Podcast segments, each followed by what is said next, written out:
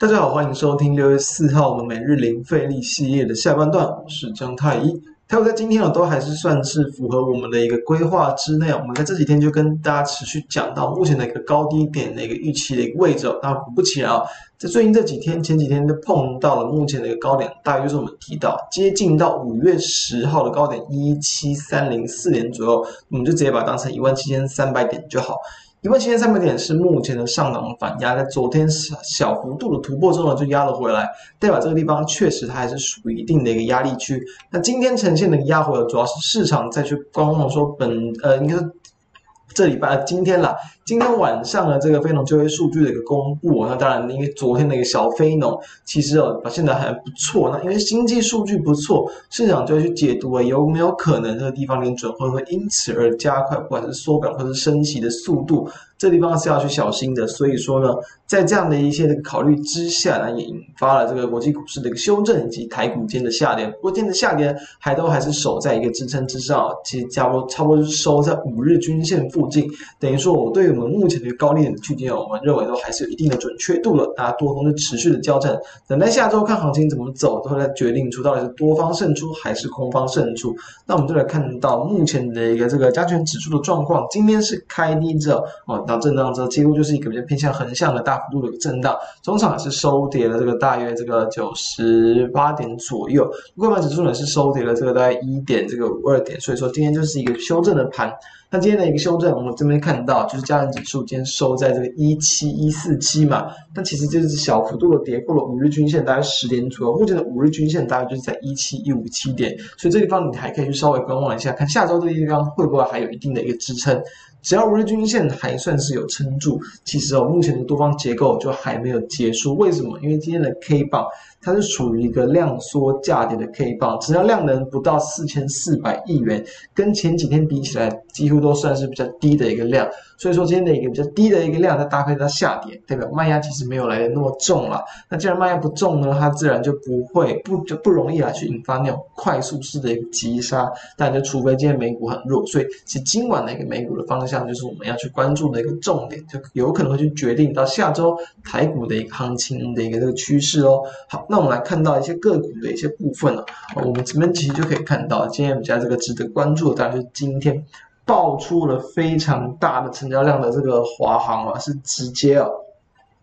直接来到超过一百万以上的那个量，接近一千，要接近一百三十万张了。那今天的一个黄是呈现这个开高之后，盘中一度的一个攻高，然后中场反而比较可惜的收在平盘的位置，不涨不跌。所以，当然我们都知道，近期这些航空股的新闻就是我们看到新闻，就是赴美打疫苗这样的一个抢订机票啊，然后呢，哦，在疫情之后，可能这个客运哦开始要明明显的成长这样的预期，但我们认为这也是比较属于短线的一个这个题材啊。我们认为是解封的速度其实还没有到那么。的快，其班机的数量应该还都是算比较有限，所以说呢，这样的一个议题当然激励到像今天的一个呃长荣航是更为强劲。今天长荣长荣航还是有收涨超过七块，还算强。等于说这两个个股在今天都是爆出了非常大的一个量，只要技术面没有败相，相对都还好。不过像华航今天是碰到了大约是在这个五月下旬当时候的高点，大概是二十二块以上的位置，就出现了压回。所以说呢。不止哦，在指数上，我们可以用这种高点的一个压力来去看待个股，也可以。而且通常来讲，准确度都是一定有的。所以说呢，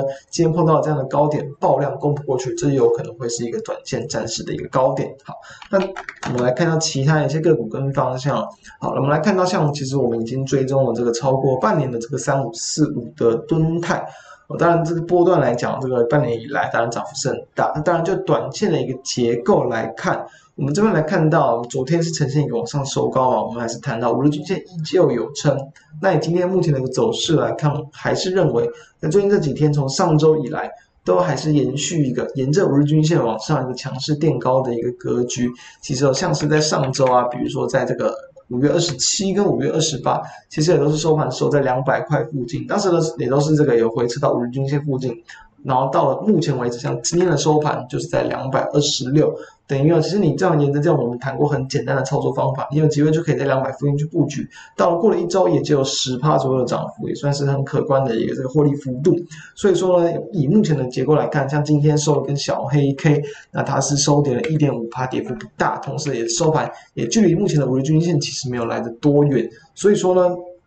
哦，在后续其实都还是有机会沿着这样的一个惯性，慢慢的往上垫高。那当然了，目前它的一个这个前高大约有在这个四月初上旬的时候是在这个接近两百五十块左右，等于说其实这个地方当然可能有压。因此，如果你看这目前这附近的价格切入的话，你可能就可以预期大概有十几到二十块左右的一个这个获利幅度，可以用这样的方式来去大概去抓一下可能的停损停利的幅度，提供给大家参考。哈，那我们来看到一样比较有趣的一些地方，在于说一些防疫相关的。概念股啦，呃，在这个一七三二的毛宝也是先前我们跟大家追踪过的，那因为前一阵子哦，股价连续短线的一个往上连续的涨停攻高之后呢。出现了这个有些修正的，但是大约修正到了这一波的一个涨幅高低点，其实在一半左右的位置哦。我们从这个整数价来去看，大概就是三十五块左右。其实这最近都还是算有撑住了。那当然，在今天的一个很强劲的一个涨幅，直接往上去站回到了一个月线。在今天的江波图呢，也是在早盘就很强势的直接攻到了涨停，直接一价锁死。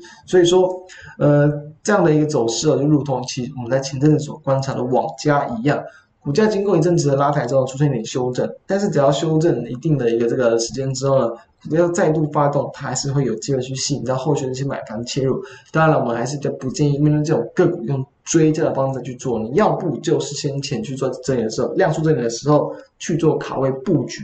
要不就是可能当天量能比较明显的放大，价格很强劲，你再去做一个追价，不要去在可能真的已经拉涨幅拉到了。七趴八趴以上的才去追，这样会来的比较危险一点。那再来我们看到像是八零四四的网家，哦，昨天跟前天都还算强劲，今天拉回，压回的幅度大概四点六趴。那今天的压回呢，我们认为它反而是件好事哦。对于这个空手者而言，反而可能又会是一个机会了，因为今天很明显的，它就是压回到了五日均线跟月均线附近的位置，大约这个九十。应该说，大概在这个一百零三块钱左右，今天收盘的时候一零三点五啊，所以这个地方也还是可以去观察，说会不会就会形成短线的一个支撑，因为毕竟像是在昨天的投信筹码也稍微进来一点，虽然有一个外资倒给投信的可能性，不过那支筹码的一个切入，我们其实认为还会有后续的一些短线的一些续扬的一些力道跟机会，所以说这是我们认为它可以去看的几个方向。那因此再回归到这个目前。